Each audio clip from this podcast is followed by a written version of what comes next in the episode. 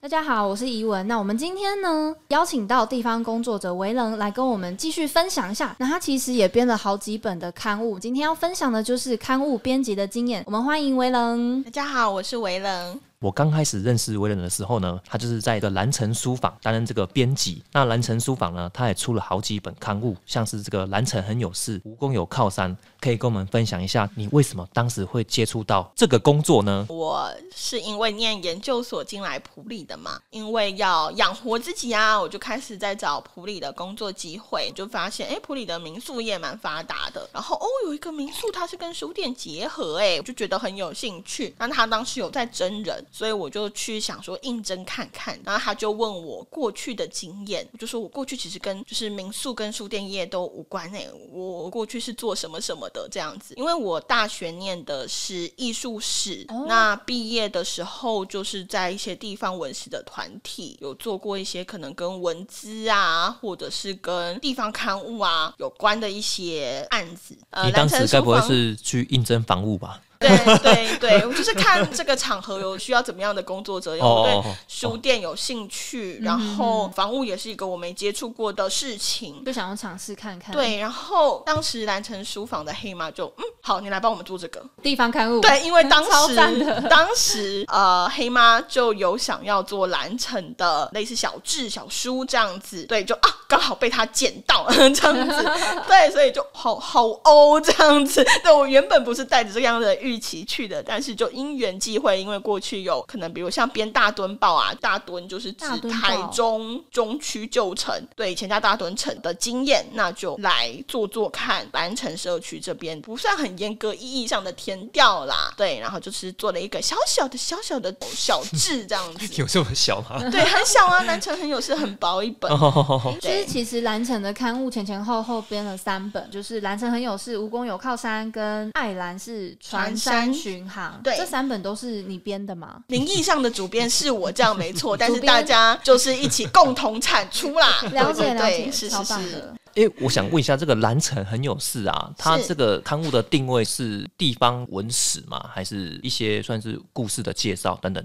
你会发现它里面有文史，也有当代的，比如说青农。哎，对，也有青农，然后还有店家。对，所以我们对它的想象其实是我听到一个学姐很有意思的分享，她定义为微型地方志。微型地方志，对，地方志就是说地方是一个有意义的场域。那我们从蓝城人，不管是新住民、旧住民的观点来看，他们在蓝城生活，他们对蓝城的美，或者是对蓝城的喜欢、对蓝城的认识是怎么样？其实有点像我们前面分享过的人类学的观点，从他们热爱他们自己的生活的地方的角度来跟大家介绍。你不要觉得它只是一个小社区，其实这边有很多有意思的事情，这边的居民对他们生活的空间有很多的爱可以分。分享给大家。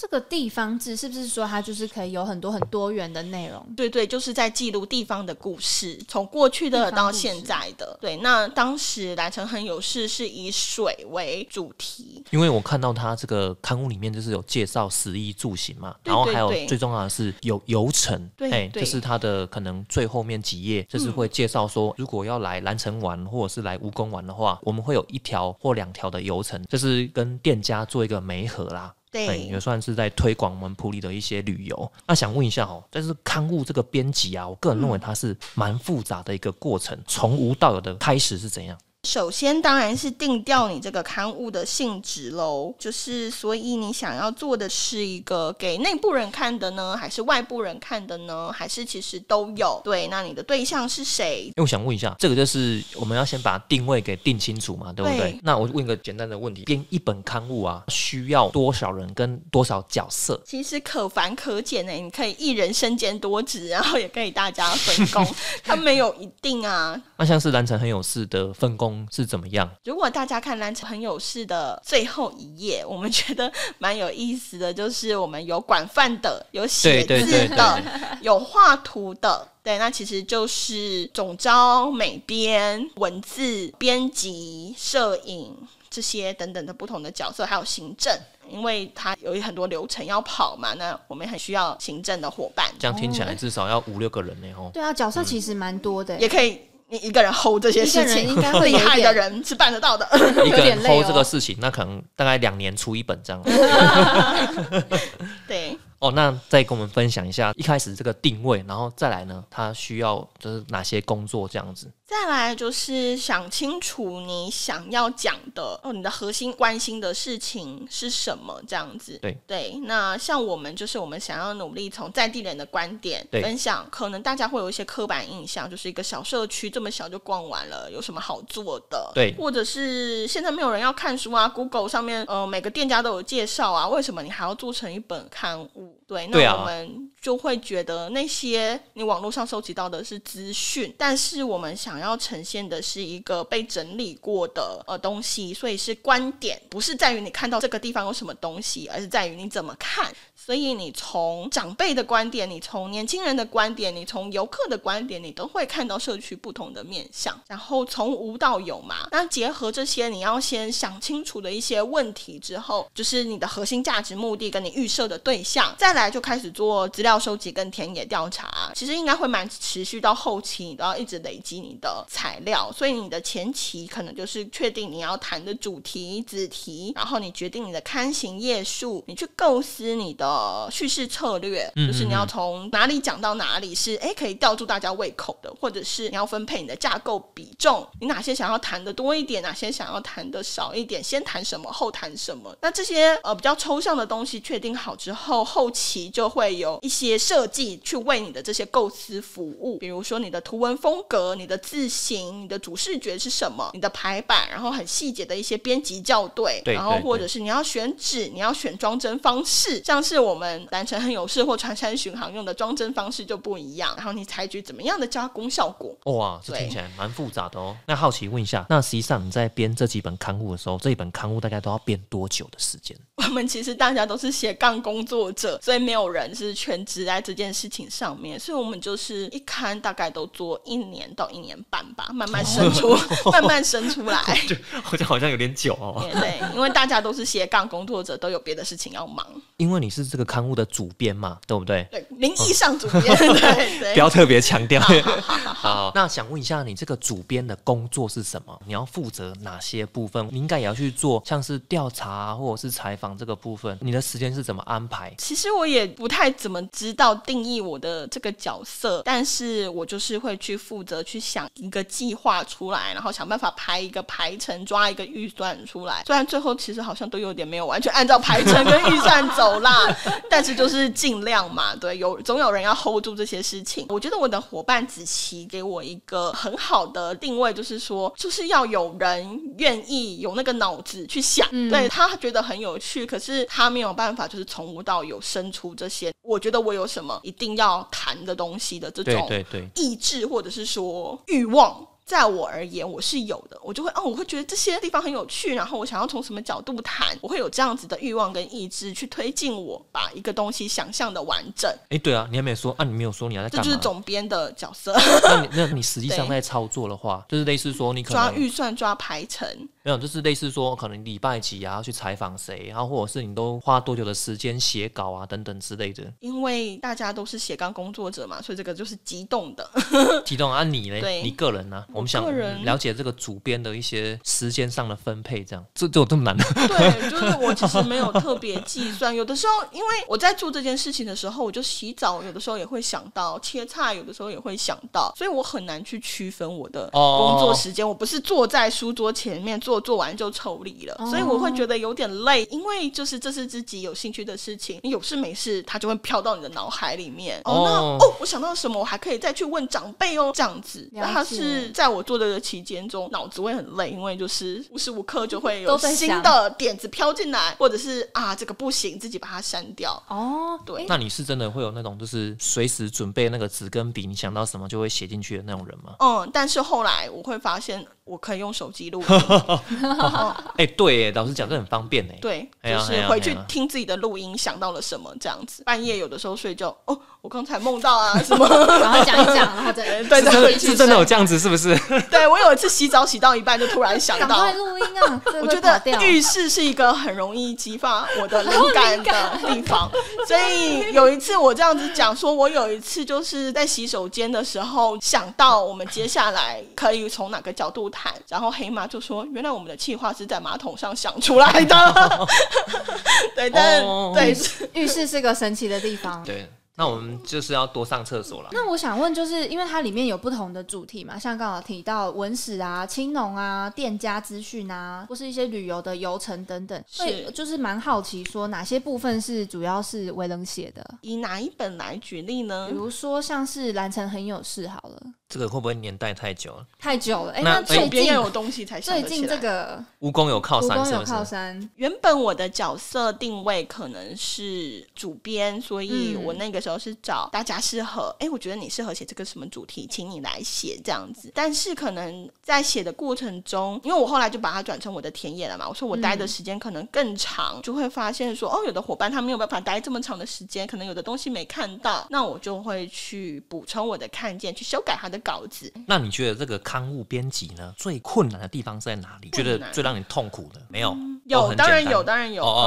很多，只是不知道先讲哪一个。对，有的是，比如像前面讲的，无时不刻都在想，有的时候会搞得自己很累。虽然有趣，但是也很累。但是我觉得这跟人的性格有关了。我，我是有的有点没有办法，我一定要忙完，我才可以把这件事情从我的那个脑海中的代办事项删掉，不然它就是会一直放在这里面。这可能是我自己还没有找到很好的一个工作节奏的瓶颈，这是我自己个人的特质。那再来比较现实务实的，就是要跟脐橙还有预算妥协啊。你想要做的尽善尽美，可是时间就是不够了，然后或者是哎预算就只有这些，你要怎么样不去牺牲掉太多你核心想要关怀的东西，去跟这些东西妥协？我觉得那个就是取舍。这是一门艺术，对，然后再来就是田野的过程吧，会有很多挫折，而有的事情不能照你预想的走，有一些人不愿意让你受访，或者是你写的角度可能被不喜欢而不接受，这也是有可能发生的。我刚刚这样稍微了解一下你的这个工作模式啊，就表示你可能就是那种长时间都需要思考的人。这样子来说，其实对你个人来说是很累的。那你有没有试过一种模式，就是说，诶，也许我到晚上的哦，可能九点后不回讯息，就是不回电话之类的，然后让自己好好的放松，有吗？有我在这种跟别人联络的方式上，我自己会设一个界限。我需要休息的时候，我就不开这些通讯软体。但是洗澡的时候点子飘进来，这个你是没有办法挡住它的，所以就是 对要赶快抓住它，不然还有等一下要飘走对了。对啊，就没有办法。哦，所以说你还是就是目前还没有说哪个时间点会想要特别的休息或放松。有，当我意识到我没有办法停下来思考的时候，我可以开始煮菜。哦，煮菜。对，因为切菜要很专心，煎蛋要很专心。那你在这个专心的过程中，就可以放空脑子，哦，你是用这种方式来做放松哎、是很像冥想啊，专注，放空脑子。嗯，对。哎、其实这个每个人使用的方式都不一样，真的。像我就会想要说去打球啊，还是运动，然后你就把注意力放在别的地方，对。这样。哦，那蛮酷的。或是开始打扫家里，哪里有猫毛就把它吸起来的过程中，就会专注在哪里有脏东西，然后你就不会想到，嗯对你有养一只猫？对我有一只猫咪、哦是我的室友伙伴哎、因为我发现你还蛮早起的，这个是什么状况啊？到底是睡不着还是蛮早起的？如果那个时候应该是还没睡，我其实是夜行性的人啦。早起指的是五点吗？有时候哎、我怎么看是？为人还没睡。对啊，有的对啊，有时候是还没睡。怎么这个时间我半夜失眠的时候，哎、这个时间你怎么还会在线上？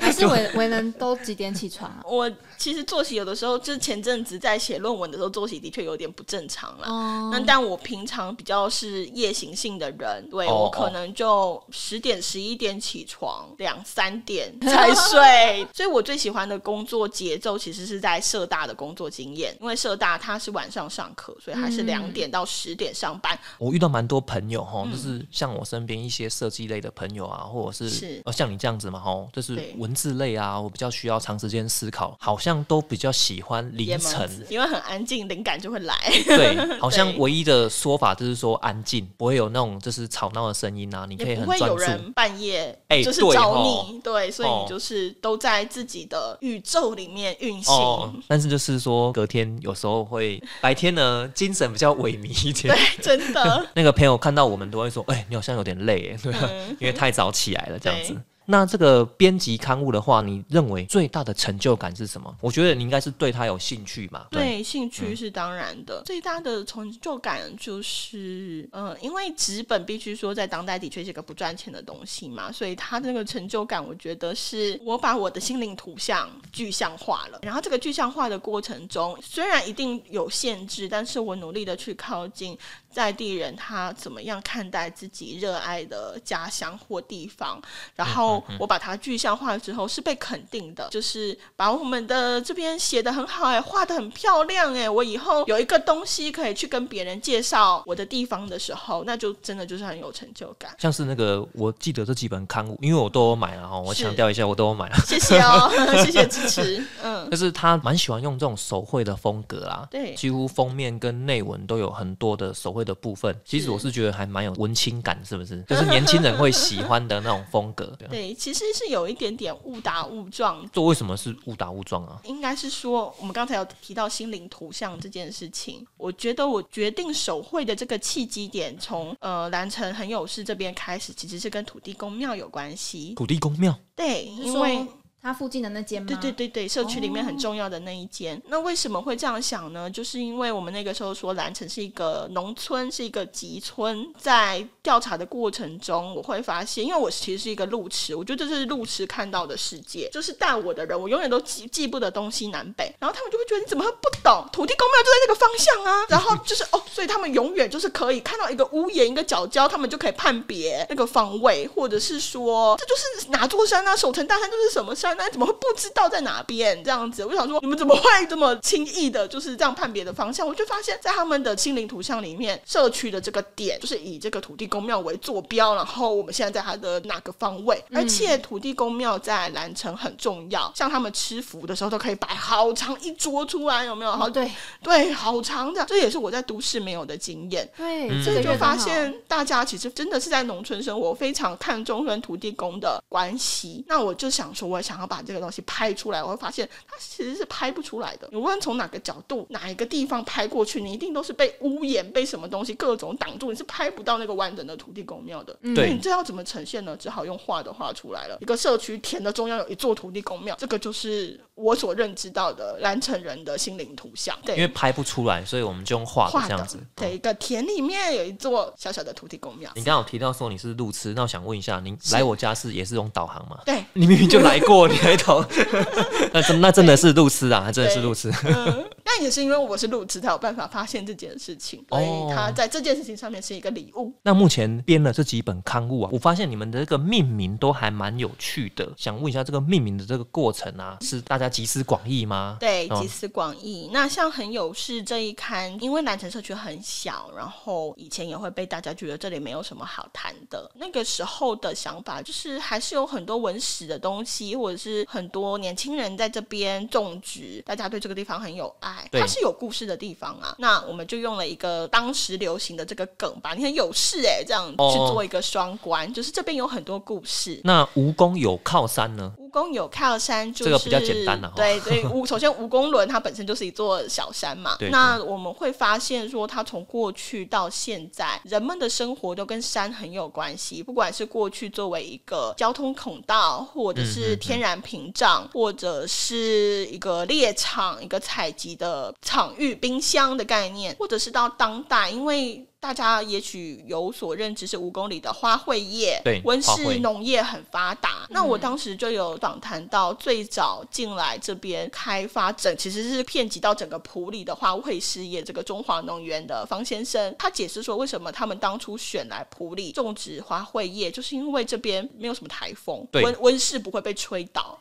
哦，然后地下水又很发达等等的原因，但是靠山是首要的因素，因为这些精致农业盖温室的成本都很高，其怕实也是靠着山的庇荫跟屏障可以发展这些事业。哎，那就会发现，不管是过去到现在，山的意义对在地人而言都很重要。嗯，哇，这样讲起来，哇，好蛮神奇的呢。所以哦大家是靠着山 生活，然后山是大家生活的靠山，哦也是做了双关。那最后一个问题哈，我想问一下维仁，就是因为我之前也很想要做刊物啊。如果像我们这种就是新手想要做刊物的话，我该最先去了解什么，或者是我应该需要去补充些什么知识？这样子有没有给我们新手入门的一些建议啊？我觉得大家不用把它想的这么难呢，因为现在大家自媒体很发达嘛，你自己写一写、排一排，去找影印店就可以印出一本书啦。哦所以大家都可以做刊物，做个人风格的刊物，这都是是没有问题的。只是说我们前面会讲到，